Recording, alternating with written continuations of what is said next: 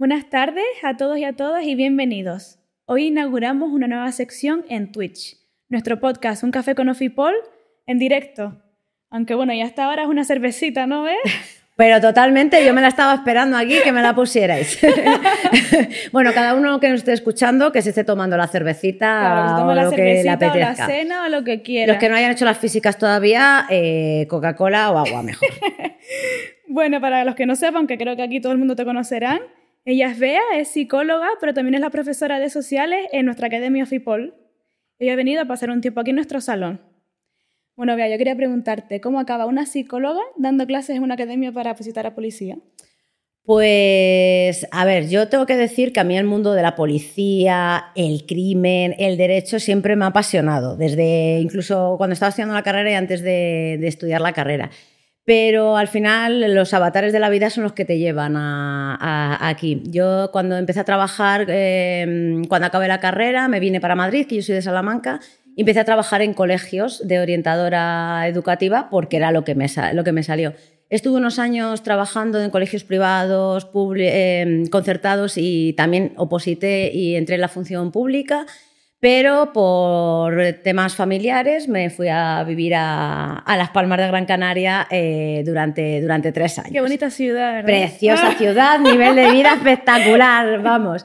Y entonces, eh, pues perdí mi plaza de, interina, eh, mis hijos eran pequeños, bien es cierto, y cuando volvimos a Madrid mm. me tuve que, reinventar. Y porque no quería recuperar lo de la orientación. Y entonces, bueno, pues empecé a pasar consulta y me salió la oportunidad de dar clases de psicotécnicos y preparar entrevista en el Ministerio de Defensa en cursos que hacen para, mm. para Guardia Civil. Eh, y cuando terminé todo aquello, pues mi marido, que me debió de ver que necesitaba trabajar, envió sin decirme nada eh, currículum a Ofipol, porque nosotros vivimos aquí muy cerquita, y entonces pues envió el currículum sin yo saberlo. Entonces un día me llama Pedro Abad hola, te llamo Dofipol, que has mandado el currículum. Y yo, ¿cómo? Digo, ah, sí, sí, sí. Y dije, bueno, pues nada. Digo, la, habrá mandado a alguien. Mira, vente a hacer que te quiero conocer y tal. Entonces, bueno, pues estuvimos hablando, me hizo una entrevista, yo le enseñé el material que había preparado de mi psicotécnico, mis entrevistas. Y me dijo, pues vente a dar una clase de prueba para preparar entrevista. Y bueno, pues debí de gustar o debieron de ver en mí que era un poco lo que necesitaba y empecé a dar eh, sociales, ortografía, que sufrí mucho yo con la ortografía, eh, sociales, ortografía, poco a poco fueron aumentando las horas, fueron aumentando los, los grupos, luego ha habido años que he preparado entrevista, biodatas, a veces sola, a veces acompañada de otros, de otros eh, compañeros, y ahora actualmente doy hasta psicotécnicos a un grupo. así hemos, pues por avatares de la vida, eh, por avatares de la vida. Así que es verdad que yo siempre he trabajado de cosas relacionadas con la psicología o aplicando la psicología. Entonces, a mí la docencia me gusta mucho. El tema policial, eh, derecho, todo lo relacionado, pues es algo que también me, me atrae y además vivo a siete minutos de aquí. Perfecto, perfecto. Así que perfecto, perfecto. Hay que agradecer a tu marido por esa... Sí, sí, sí, sí, sí, perfecto, perfecto. Y la verdad es que estoy encantada, estoy muy contenta. Creo que sí, está muy bien. ¿Y tienes alguna anécdota que quieras compartir, alguna historia? Pues mira, anécdotas. Bueno, yo cuando preparo las entrevistas cuento muchas anécdotas, pero como seguro que no voy a meter a personas implicadas. Pero es verdad que algo eh, que, es muy anecdótico desde que estoy en Ofipol, es cómo vas, va pasando tantísimas personas, vas conociendo a tanta gente. Y yo ahora, cuando voy a centros comerciales, mis hijos es como, no, mamá, por favor, algún alumno tuyo, o sea, me conoce mucha gente. Pero sobre todo con el online, em, me han pasado dos cosas curiosas, que es cómo la gente es capaz de reconocerte por la voz o por cómo algunas muletillas que yo tengo al dar clase, ¿no? Y entonces hubo un día que fui a un centro comercial y entro en una tienda y estaba, le pido a un chico ¿no? que estaban allí, perdona, mira, ¿tienes esto en la talla tal, no sé qué, la, sudadera? Y se me queda así mirando y me dice, perdona, ¿tú trabajas en Ofipol? Y digo, sí. Y dice, ah, es que yo soy alumno tuyo. Digo, ¿alumno mío? Digo, pues ¿en qué grupo estás? No me suena. No, soy alumno online. Y entonces el online no se nos, porque era al principio, al principio, entonces no salíamos para nada en las videoclases ni en los directos, no, no había, no había imagen. Un, podcast de radio. Claro, claro, era como, solo se escuchaba la voz. Dice, es que te he reconocido por la voz. Digo, bueno, no me lo puedo creer. O sea, me reconoció por la voz de haberme escuchado eh, eh, en clase y eso pues me impresionó mucho. Y luego también en la, cuando estábamos en pandemia, eh, que llevábamos mascarilla y fui al Leroy Merlin y estaba allí con, por asesoramiento de unas cocinas y tal. Y claro, estábamos con mascarillas y entonces yo hablando con el chico y yo decía, pues a mí me suena que este fue alumno y tal, pero bueno, podía ser o no podía ser. Y entonces explicándole de repente le digo, bueno, es que no sé si estoy explicándome suficientemente claro, que es una frase que yo digo muchísimo en clase. Y me dice, ¡buah! Ahora ya si quieres, vea. claro, con la mascarilla. Claro, dice, estaba dudando, dice, porque los ojos y tal. Mm. Dice, pero al decírmelo de, no sé si me estoy explicando suficientemente claro, y dice, ahora sí quieres, vea. Y entonces cosas de esas, pues la verdad es que yo creo que son anécdotas que el que vayas por ahí y te mm. reconozcan eso por la voz o por los dichos o por, pues está, está, está muy bien el encontrarme por ahí cuando voy a votar a las elecciones, siempre me encuentro con algún policía que ha sido... Sí, sí, sí, o sea, dentro de mi mínima humilde tal, pero fíjate cómo llegas a la gente, mm. eh, pues, eh, pues al final... Eh, es mucha gente, pero bueno, yo pensaba que el radio era menos y que se quedan, pues eso, con tu voz, con tus dichos, con tu. Mm. Oh, pues esa pregunta es que me acuerdo siempre de Manolo, de no sé qué, de no sé cuántos. Y eso creo que son anécdotas que, son bonitas, ¿no? De, y que son frecuentes. atentos a tu clase. Bueno, atentos. A ver, yo intento buscar mucho el feedback, ¿vale? De, tal. Y es verdad que yo soy muy, muy, soy muy payasa. O sea, hago muchos chascarrillos, yo canto, bailo si hace falta, me muevo mucho. Em, y como dice Pedro Abad, nuestro director, es que tengo alma de artista y de actriz. Y es verdad que pongo muchos ejemplos, intento contarles anécdotas, cosas, pues para, para mantener la atención, para mantener la atención, porque sobre todo sociales yo entiendo que es un área que no, no le dedican mucho tiempo, porque jurídico tiene mucho más peso y a lo mejor hay más. Entonces yo intento que la hora de clase sea eh, una hora en la que al menos se vayan con algunos contenidos, pa, pa, pa. Por si acaso luego no mira ya nadie, no miran las sociales, al menos que esos ejemplos, esas gilipolleces pedagógicas, como digo yo, se les queden en la retina y, al menos tengan esos conocimientos o ese ejemplo absurdo. Entonces, yo es que hago mucho el payaso en clase. no, no, pero perfecto. O sea, yo como alumna lo hubiese agradecido muchísimo. Hmm, yo al final siempre intento repetir aquellos docentes que yo tuve que me, que me gustó la forma de, de, explicar, ¿no? de transmitir. Y es verdad que yo estudié en la Pontificia de Salamanca, voy a hacer publicidad aquí, no me pagan nada, pero yo voy a hacer publicidad. Y mm, Roberto, el profe de, uno de los profes de psicotécnicos, eh, también estudió en la Pontificia de Salamanca, que yo luego lo descubrimos después. Y es verdad que también Roberto hace mucho el payaso o hacemos muchas cosas esas, yo creo porque tuvimos profesores que llegaban a clase y eh, yo me acuerdo del profesor de sociología que empezaba, bueno, querido Carls, ¿no? Hablando de Karl Marx. Y esas cosas yo las he incorporado, igual que Roberto las ha incorporado, o teníamos un profesor de psicopatología que entraba fingiendo los síntomas tal y luego decía, diagnóstico diferencial. Entonces esas cosas yo creo que, que, te, que te van marcando y quieras que no, las repites. Y luego mi profesora de... Mm, mi preparadora de oposiciones, cuando yo oposité a secundaria, a profesora de secundaria, que eh, al final te ibas de esa clase mm, sabiendo esto, esto, esto. Y yo creo que han sido las dos cosas que yo he incorporado en, eh, como docente, ¿no? porque me marcaron, creo que es útil y, a ver, no se le puede gustar a todo el mundo, que yo siempre digo lo mismo, que algunos dirán, madre mía, la señora esta que dice unas gilipolleces impresionantes. Pero como para la mayoría lo agradecen y para la mayoría les vale y repite, vea, repite. Pues yo ahí sigo con mis gilipolleces. Te quedas con las risotas que te echas. Sí, sí, sí. Y con las tonterías y con las. Sí, así que, bueno, pues ahí está. ¿Cómo describirías tú un día dando clases en Ofipol? Pues eh, fíjate que yo llevo ya bastante tiempo y además eh, sociales eh, no deja de ser el mismo contenido como una y otra vez, ¿no? por decirlo de alguna manera. Pero yo lo definiría como, que soy mi actriz, ya mi profesión frustrada, en el fondo, es una función. cada clase es una función, ¿sabes? Cada clase es una función porque es verdad que aunque lo que hablamos, aunque el contenido es lo mismo, eh, intentas explicarlo todo como la primera vez, con todas las clases la misma, yo ha habido, ahora no, pero ha habido momentos en los que repetía lo mismo ocho veces a cada hora, repetía ocho horas. Y yo siempre he intentado el, como, fuera, como si fuera una función de teatro. Dar todas la misma intensidad, hacer el mismo chiste con el mismo mm. pausa. Eh, entonces es, es, una función. Especialista del humor, aparte. Sí, bueno, sí, hay algunos que dicen que, soy, que voy para monologuista, la verdad es que sí. Pero me sale solo, ¿eh? O sea, no, hay veces que estoy en clase y según estoy, salto con, salto con las cosas. Y es, es una función diaria. Pero también eh, hay que tener mucha capacidad de lo que hablábamos, de, de, mantener el feedback, de improvisar, de ver si la gente te está recepcionando. No, el estar en la actualidad, porque yo que soy una señora mayor, eh, hay cosas que ya he tenido que cambiar de ejemplos porque me doy cuenta que los chicos más jóvenes pues no conocen ciertas cosas de la vida. Te descargaste TikTok en el móvil. Eh, y TikTok todavía no. Instagram sí que uso ahí camuflada, pero bueno, mis hijos usan TikTok y entonces más o menos de los chascarrillos.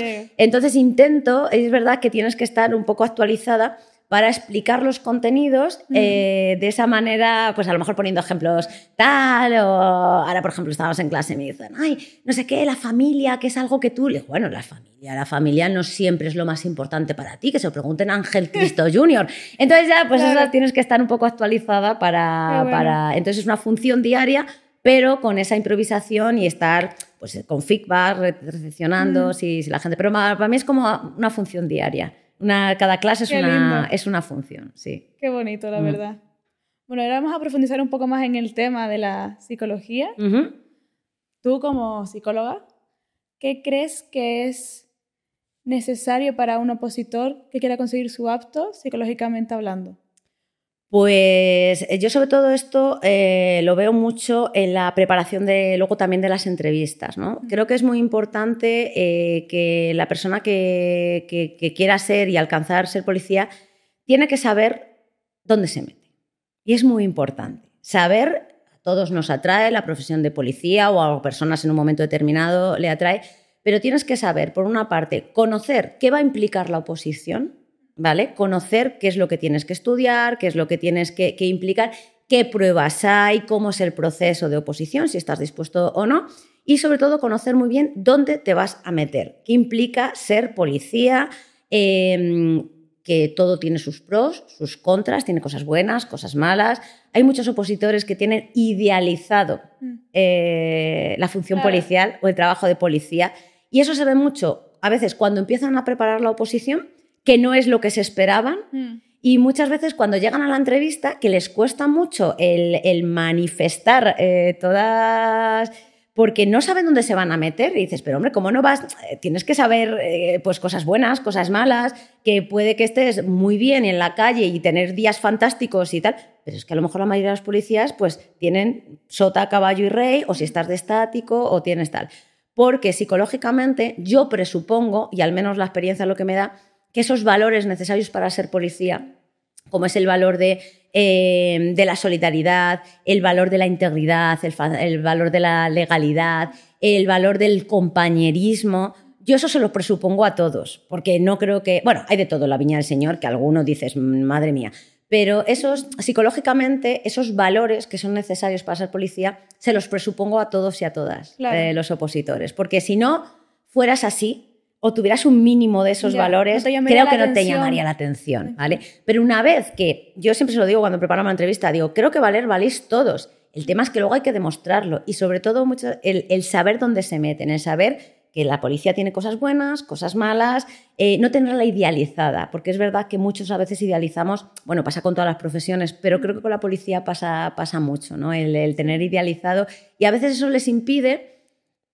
cumplir su sueño bien porque tienen dificultades en la entrevista, en manifestar dónde se quieren meter, qué es lo que van a hacer, eh, etcétera, etcétera, o incluso muchas veces cuando llegan incluso a Ávila, que no es lo que ellos tenían en la cabeza. El otro día me comentaba unos opositores que le habían dicho otros de Ávila, jo, es que se va gente de Ávila, pero ¿cómo se puede ir la gente? pero después de haber conseguido la, la plaza. difícil aprobar Pues porque a lo mejor no sabían muy bien dónde se iban a meter y cuando llegas allí y el tiro y correr y el orden y no sé qué y no sé cuánto, es como, no, no, yo no me he hecho policía para esto. tú te has hecho policía para esto, que tú no lo supieras es tu problema. Y luego incluso dentro de la profesión, ¿vale? Que mucha gente es como, va, pues no era, pero no, pues ahí tienes que saber dónde te metes. Entonces, los valores que creo que las personas que opositan en general mayoría, sí que tienen esos valores eh, dentro de su, de su, personalidad, hablando de psicología. Y luego, muy importante, eh, saber dónde te metes, saber que eso realmente, con sus pros y sus contras, es lo que quieres hacer para tomar una decisión adecuada y que luego pues no te frustres, no te frustres en tu día a día, porque no hay cosa más bonita que trabajar de aquello en lo que te, Lo que gusta, te gusta. Porque entonces no es trabajo, ¿no? Como, dice, como decía el otro. Y eso yo creo que desde el punto psicológico es importante. ¿Cómo crees que afecta a la salud mental ser policía? Porque es una profesión que es mucha presión Mm. y muy dura. Pues mira, ahora sobre todo, bueno, una de las profesiones que más índice de suicidios tiene es eh, la policía, la Guardia Civil, eh, policía, policía municipal. Eh, es verdad que en ascenso oficial, que justamente teníamos ese, ese tema, eh, yo les siempre les explicaba, y es lógico, ¿no? que al final estos cuerpos de seguridad, vamos a llamarlos así, o cuerpos policiales, mucha gente últimamente piensa en suicidarse, piensa en quitarse del medio. Y hay muchas personas que tienen intentos autolíticos que luego, pues, es muy difícil suicidarse. O sea, no, no es tan fácil como, como parece, ¿no? ¿Qué pasa? Que aunque tú tengas una idea suicida o estés de bajón, eh, puede que a lo mejor, pues con la pastillita que te tomes o con eh, no sé qué, o te pillan, ¿no? Por decirlo de, de alguna manera. Pero una persona, un policía, eh, tiene un arma de fuego y con el arma de fuego no fallas, no te vas a apuntar al pie. Entonces, Mm. en ese momento en el que tú piensas que no puedes con la vida o has tenido una frustración o tienes un momento malo, el policía, el militar, el guardia civil, la pistola, o sea, el arma de fuego, Mm. El arma de fuego la tiene y con eso no fallas. Con eso es una muerte, es una muerte segura. Por eso es importante cuando preparamos la entrevista que muchos dicen, ay, es que no es que la entrevista es injusta, es que no sé qué. Y yo siempre les cuento, es que la policía no es un trabajo cualquiera.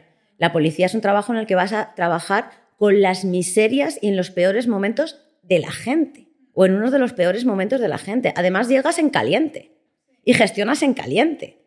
Entonces, efectivamente, eh, tiene que ser una profesión en la cual tienes que ser sensible, empático, pero tienes que saber cortar. Exacto. Y saber cortar en muchas Muy profesiones difícil, es difícil, pero cuando estás viendo, eh, pa- es, es muy difícil saber cortar y no llevarte a tu casa. Si tienes hijos, que ha habido una niña, pues el caso que es que han matado a una niña de 5 años y la he visto degollada, pues tú piensas en tus hijos o tal, o en cosas que te han pasado a ti. Y hay que saber ser profesional. Mm. Y entonces por eso se valora muchas veces en la entrevista quién es capaz de tener ya esos albores Mm. de poder ser profesional, de saber eh, Claro. diferenciar y luego lo que se conoce como la victimización quinaria, que es la de los funcionarios. En la policía pasa mucho. El- el- la eh, frustración, voy a llamarlo así, Mm. de hacer todo lo posible y que luego, como se dice comúnmente, el delincuente presunto entre por una puerta y salga por otra. O estar trabajando en una investigación, papá, papá, papá. A ver, que yo no soy policía, pero bueno, ya llevo un poquito. Eh, y que al final, por un tema burocrático, por una decisión, por un defecto de no sé qué, pues se te vaya todo, Claro. todo al Al traste. final está todo en el control de Claro. una persona. Entonces, eso es verdad que es una, es una, es una profesión donde la exposición de las emociones es continua. Continua y además totalmente imprevista, porque tú no sabes qué va a hacer el que tienes eh, enfrente, cuál es su situación y por lo tanto hay que tener mucho autocontrol, ¿no? Sí. Mucho, mucho autocontrol y mucha capacidad también, ¿no? Sí, de, de separar, de, de separar, de separar y esto aquí y esto para allá. Que pasa en muchas profesiones, pero sobre todo en las profesiones que se trabajan con personas, Mm. que el síndrome de burnout, por ejemplo, también, a lo mejor, ¿no? claro, el síndrome de- de- del burnout, que es el síndrome de estar quemado, pasa en las personas que trabajan con, con personas. A mí me pasó cuando empecé a trabajar en colegios Mm. eh, como orientadora. Al principio decías, es que me, me llevaría a todos mis niños a mi casa y le haría. Claro. Y ya llega un momento profesional que tienes que decir, es que yo no me puedo llevar a todos. Que yo llego hasta donde llego, yo pongo mi parte y el resto que lo tenga que hacer quien, quien lo tenga que hacer. Y hombre, eso si es diario, continuo, exponiéndote, claro. es mucho más difícil cortar. Es mucho más difícil cortar. De hecho, eh, ahora los equipos que hay eh, de la prevención de la conducta suicida dentro de la Policía eh, Nacional, precisamente una de las cosas que quieren, pero claro, luego es que al final el pedir ayuda es muy Mm. complicado, porque Mm. la gente luego, no, yo puedo, yo puedo, Sí, el yo puedo. ¿no? También. Entonces se quiere transmitir mucho a la Policía Nacional, Guardia Civil también, pero sobre todo Policía Nacional que estamos hablando, esos equipos eh, de prevención de la conducta suicida para que cualquier policía que sienta que ha tenido una intervención o que ha estado, que vaya a soltar, a soltar, que no por eso vas a ser menos machito o menos policía. Y bueno, yo creo que eso en general, la salud mental, sí que nos estamos abriendo mucho a que tener una depresión es una enfermedad y es un problema, no es una, algo que haya que ocultar, que el saber gestionar las emociones y que te enseñen a gestionar las emociones en un momento determinado no es de debilidad, es en un cuerpo Y te policial. hace menos hombre. Claro, menos- es que, claro, es que sí, pues si tú llevas un arma tendrás que estar dispuesto. Bueno, ya, pero es que disparar a una persona no creo yo que sea de agrado por muy policía que, seas. Eso le tendrás que dar siete Todos vueltas. tenemos emociones, todos Claro, todas. entonces sobre todo eh, creo que se debería y se está trabajando mucho y habría que animar a los, a los que dentro de, de ese plan de la prevención de conducta suicida es animar a los profesionales, a los policías, a que cuando tengan algún sentimiento, alguna emoción que por lo que sea les perturbe, no les esté dejando hacer, pues que vayan. Vayan al psicólogo, al profesional de turno y, y a lo mejor a veces en una sesión o en dos. eh, Sí, soltar y es soltar o que te den una pauta y eso se ve muchas veces en consulta. Que ir al psicólogo tampoco hace falta hacer una Claro. terapia de, Sí, de de la pera limonera, ¿no? Entonces muchas veces con decirte, pues mira, es que esto es así o es normal. Yo muchas veces a mis pacientes le digo, mira, es que esto que te está pasando a ti y estas decisiones que has tomado, crees ahora que no son adecuadas. Pero es que cualquier persona con tu historia de vida en ese momento y en esa situación hubiera hecho lo mismo. Exacto. Entonces ya es como, ah, Normalizar lo que sientes. vamos a ver qué haríamos la próxima vez. Y entonces solo con eso, Mm. eh, muchas veces con explicar la conducta, pues ya sería, ya, ya estaría. Tenemos que aprender a gestionar las emociones, es algo que yo creo que ahora es lo que se está trabajando en salud mental. El que no estás loco, no es tal, no eres débil, sino pues las emociones se, se aprenden a gestionar y punto. Yo le digo muchas veces a mis pacientes, la diferencia entre ir a un psicólogo y no irlo no es de ser más fuerte y no sé qué. La mayoría de las personas acabarían solucionando sus problemas, ¿de acuerdo? Acabarían solucionando sus problemas. ¿Qué hace ir a un profesional a, a terapia? Pues que con ese profesional vas a aprender a solucionar tus problemas de manera más rápida, porque ese Claro. profesional va a analizar y te va a dar soluciones a las cuales tú llegarías dentro de tres meses. Pues si te las dan tres meses antes, vas a solucionar Claro. antes el problema o vas a saber gestionar antes lo que te está mm, Y tienes inquietando. herramientas para, si te pasa una próxima vez, Eh, sí, sí, saber gestionarlo mejor. O sea, efectivamente, pero esa es la diferencia. Es importante para la vida, o sea, para todo el mundo en general. Mm. La gente no, no- no nos han enseñado a gestionar emociones, no, no nos han enseñado a gestionar emociones. Y luego muchas veces hay otra cosa que a mí como psicóloga me gusta mucho decir, la diferencia entre ir al psicólogo y contárselo a tus amigos. No es que es como, bueno, yo es que se lo cuento a mis amigos, se lo cuento a mi familia, o se lo cuento a mi madre o a mi hermana, que tengo muchísima confianza. Pues mira, la diferencia fundamental es que eh, tu hermana, tu familia, tu amigo te va a escuchar, estaría bueno, y te va a decir, según su vida, sus experiencias y sus zapatos, qué es lo que deberías hacer, ¿no? Que eso ya lo sabe el sujeto. A veces cuando tienes problemas de pareja, pues mira, lo que tienes que hacer es separarte. Si eso ya lo sabe la persona. ¿Qué hace el psicólogo? No solo te dice qué es lo que, una alternativa de lo que podrías hacer, sino que te dice cómo lo puedes hacer.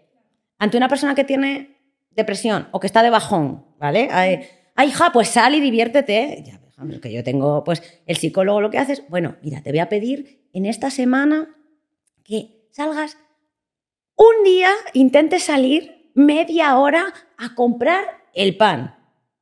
Y entonces vas, mira, te va a venir a la cabeza este pensamiento, este pensamiento, este pensamiento. Y entonces tú vas a pensar esto, esto, esto, esto y esto, esto. Y es la diferencia, que el psicólogo te da herramientas, como tú decías. Te da herramientas y no te dice lo que puedes hacer, sino cómo puedes hacerlo. Y además con alternativas. Tenemos yo, mis pacientes, dicen, ese que es tu plan C, digo, plan C, plan B, tan- tenemos todos los planes Qué que, bueno. que sean necesarios. Y eso, Sí, pues, sí. pues tu amiga, tú, pues no lo hace. No, no, no, no sabe decirte eso. no lo hace. Y entonces es importante. ¿Y qué herramienta o ejercicio recomendarías tú ahora en este podcast para los que nos estén escuchando? Que vayan a ser policías. Pero, eh, ayudar. De cara a las oposiciones, me refiero. De cara a las oposiciones. Sí. Bueno, pues yo el otro día les eché una charla con los de las físicas, ¿no? que ahora están, muchos de ellos ya las han pasado, ya las han pasado, pero los que todavía están en físicas, yo les decía eh, a nivel psicológico, muy importante eh, las físicas, el hacer la prueba prueba a prueba. ¿Me explico? Es Mm. decir, cuando esté en barra o en dominadas, centrarme en barra en dominadas, visualizar y el tip, un poco, por decirlo de alguna manera, de voy a hacer lo que he hecho tantas y tantas veces y la mayoría de las veces. Entonces, muy importante. Y cuando estoy en barra dominadas o las chicas mantenerse, estoy pensando en la barra y llevando a cabo mis estrategias de barra. Cuando esté en circuito, estoy en circuito. Y cuando estoy en carrera, estoy en carrera. ¿Por qué? Porque es muy habitual, sobre todo las personas que van cayendo, que como sé que el kilómetro no sé qué, estoy en barra y estoy pensando en kilómetro. Y entonces, entonces, prueba, prueba, y cuando ataquen los pensamientos irracionales de, ay, es que no sé si, pensar, esto lo he hecho tantas y tantas veces, solo tengo que repetirlo una vez más y que se concentren prueba a prueba, ¿vale? Una vez que pasen, se nota mucho, se lo decía yo la semana pasada, y estáis ahora que no hay quien os aguante. ¿Por qué? De los nervios. Claro. ¿Por qué? Porque cuando empiezan las físicas, ¿qué pasa? Que la gente se concentra mucho, da como el do de pecho en físicas. Y entonces se concentran menos en temario y tienen la sensación de que no están dedicando todo el tiempo a temario que deberían. Y además cuando están estudiando les, vienen los pensamientos... a lo mejor también. Sí, de, ay, es que, eh, es que, claro, ¿para qué voy a estudiar? Si a lo mejor luego no me paso las físicas, ah, pues voy a mm, entrenar. Y entonces, ay, pero luego te se sienten culpables porque no han estudiado el plan que tenían. Porque efectivamente, cuando, toda, cuando estás ahí a las puertas de físicas, tu nivel de concentración en temario va a bajar. Sí o sí. Entonces le dije, oye, permitiroslo. ¿Qué pasa? Que luego ya tendréis que eh, preocuparos de físicas, ocuparos de físicas y por lo tanto todo aquello, concentración que disminuisteis en temario, se va a poner ahora porque ya es lo siguiente que tenéis en, en marcha, ¿de acuerdo? Hay otra cosa que yo les digo mucho. A lo largo de toda la oposición, la gente empieza muy fuerte, como no puede ser de otra manera. Mm. Y esta oposición es muy larga. Es muy larga.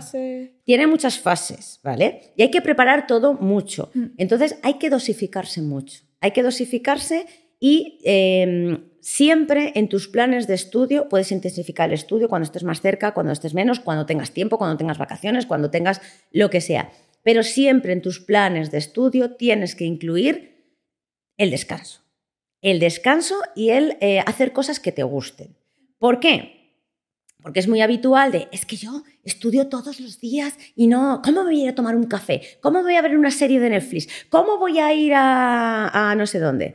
Pero si es que te vas a quedar y no te va a cundir el tiempo. Entonces siempre hay que incluir en una semana o en una planificación de estudio un día, una jornada, puede ser una tarde, lo que sea, de descanso. Y cuando hablo de descanso, hablo no solo de descansar, sino de hacer cosas que te llenen, que te recargan las pilas que te recargan las pilas, ¿vale?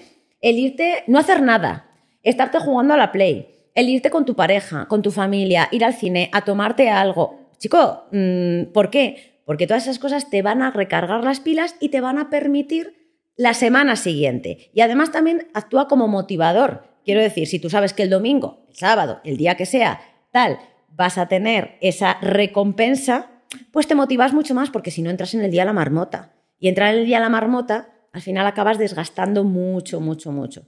Entonces hay que dosificarse, hay que meter eh, momentos de, descanso de, para oxigenarse y también para recargar las, pilas. Y ahora sí que es verdad que de cara al examen teórico y a los psicotécnicos y el resto de, de pruebas, bueno, a lo mejor puede intensificar mucho más. A lo mejor ese tiempo de descanso, de recargar pilas, es menor pero tengo que tenerlo. Porque es muy habitual que gente que no ha hecho eso llegue al examen y llegue roto. Claro. Llegue roto. Llegue cansado, ya no pueda hacer el último sprint final. Mm. Y es una pena que gente que lo lleva bien, al final, es que, es que caen enfermos incluso.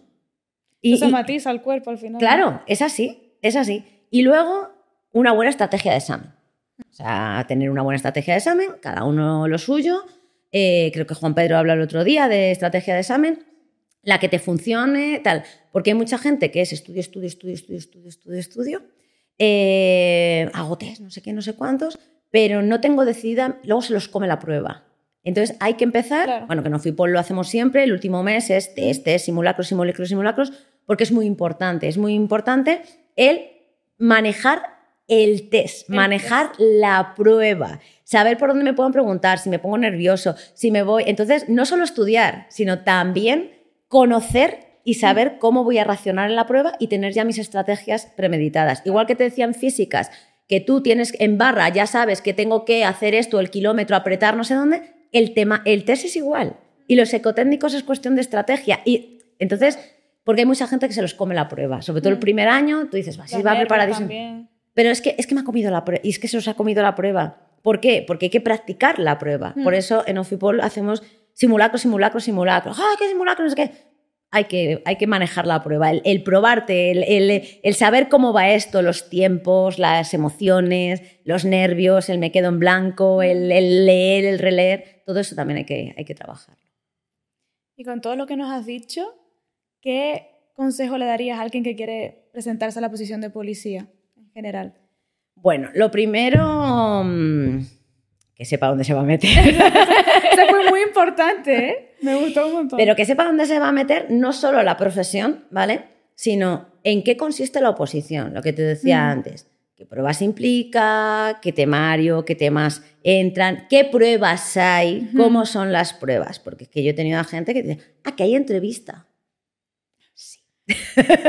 Ay, madre, y eh, que sepan dónde se van a meter, que vean cómo se pueden organizar con esa, con esa oposición, si es lo que quieren hacer, si es lo suyo, ¿de acuerdo?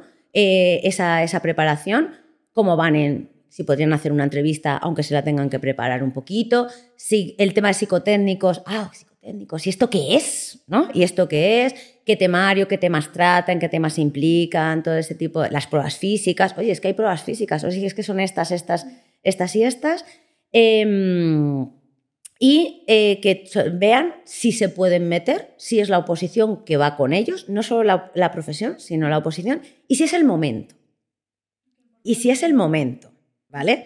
Porque muchas veces uno tiene un sueño eh, y los sueños son sueños, pero las cosas que se quieren conseguir tienes que verlas como metas, no como sueños. Porque siempre para que se cumpla un sueño tienes que tú que hacer algo. Yo puedo soñar que me toque la lotería, pero tendré que ir a comprar el décimo. A mí no me va a tocar la lotería. O sea, lo tengo claro cristalino. Yo no compro. lotería ni de Navidad. Pero el que tenga el sueño de que le toque la lotería, algo tendrá que hacer. Pues mm. aquí es exactamente igual. Esto no es, ay, voy allí a ver si suena la flauta. No creo que en general las oposiciones suenen la flauta, pero en esta menos todavía, mm. porque hay muchas pruebas, implica muchísimo contenido, muchas cosas distintas. Entonces, tienen que eh, decidir si es lo que quieren hacer y si es el momento, es decir, si tienen tiempo, porque esto hay que sacrificarse. Hmm. Y hasta que la oposición no es lo principal, la gente no saca la... aquí no suena la flauta, hmm. no, no, suena la flauta. Hay que, tienes que tener, eh, tener decidido que vas a tener que sacrificar muchas cosas porque la oposición tiene que ser lo primero.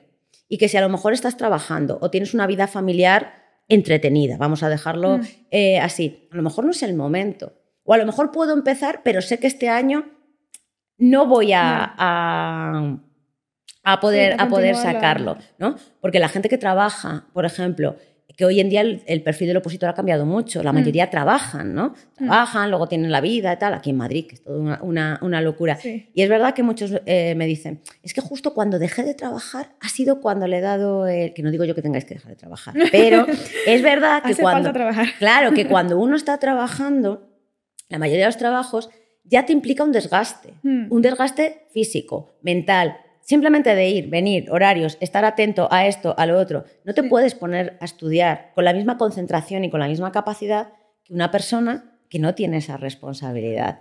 Entonces, es momento de tomar decisiones. Y si es ahora el momento, y si estás seguro que vas a poder estar, como digo yo siempre, al turrón. Porque el que no está al turrón y la oposición, de una u otra manera, se vuelve prioritario, esto no cae del guindo. No cae del guindo. Sea, luego puedes tener menos mala suerte o no sé qué, pero así del guindo no cae. Entonces hay que estar dispuesto y hay muchas veces que tomar decisiones. Y hay muchas oposiciones y hay muchos momentos y hay gente, como yo digo, oye, a lo mejor hay otras profesiones, hay otras oposiciones y mm. no por no ser policía ya no vas a ser nada aunque fuera tu sueño. Pero esto tiene que ser una meta. Tienes una meta donde tienes que tener muy claro los pasos que vas a dar y las cosas que vas a tener que dejar atrás. Importante. Muy bien. Y por último, para terminar, eh, ¿por qué recomendarías Ofipol frente a otras academias? ¿Qué crees que es lo que la hace única? Bueno, pues yo creo que lo que nos distingue es la, la familiaridad. La familiaridad. Importante, qué bonito. ¿eh? Con, sin desmerecer a los demás, pero es verdad que mm, yo creo que FIPOL está eh, dentro de academias importantes y reconocidas en toda España, eh, porque bueno, yo a veces me meto en Instagram y en todas esas cosas, ¿no? Y entonces ves ahí que cuando se habla, se habla pues de ciertas academias, entre las cuales está FIPOL, y yo me quedo un poco sorprendida, gratamente sorprendida, porque es verdad que yo digo, jolín, es que estamos compitiendo eh, o a la altura de academias que tienen varias sedes, mogollón de profesores, no sé cuántos medios, y que mm. nosotros somos aquí una pequeña familia de que nos conocemos prácticamente todos, que tenemos una relación bastante directa con los alumnos, mm. una sola sede, aparte del online, y, estamos, somos capaces de estar a la altura, o al menos que se nos compare con academias de mucha más envergadura y muchas más sedes. Y creo que lo, que nos distingue es esa familiaridad. La familiaridad no solo entre profesores, compañeros, sino también con el alumno, que conoces al alumno. Eh, aunque tengas, em, estás, eh, te conocen, lo que hablábamos antes, te conocen, por, por, te reconocen y tú los identificas como este gran grupo social que, somos.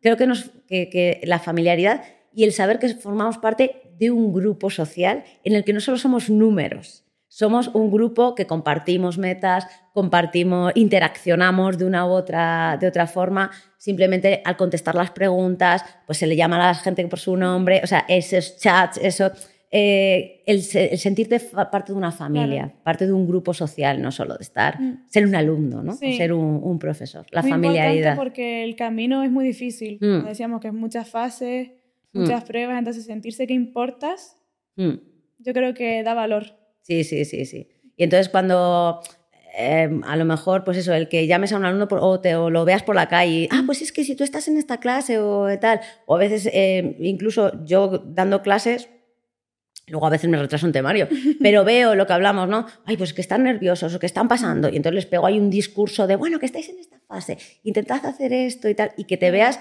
persona, persona dentro de un grupo y mm. que le importas a alguien, más allá de que pagues a una academia y vayas con alumno y seas el número tal, ¿no? Entonces, el, tratar a la gente de tú a tú, la, familiaridad. La familiaridad. Bien. Pues muchas gracias, Bea. A ti. ha sido un placer, ha sido muy bonito, muy importante todo lo que se ha dicho. Me alegro. Y bueno, a los oyentes les digo que nos vemos en una nueva sección de un café con Ofipol o cerveza, depende de la hora, con un nuevo invitado. Vale. Chao.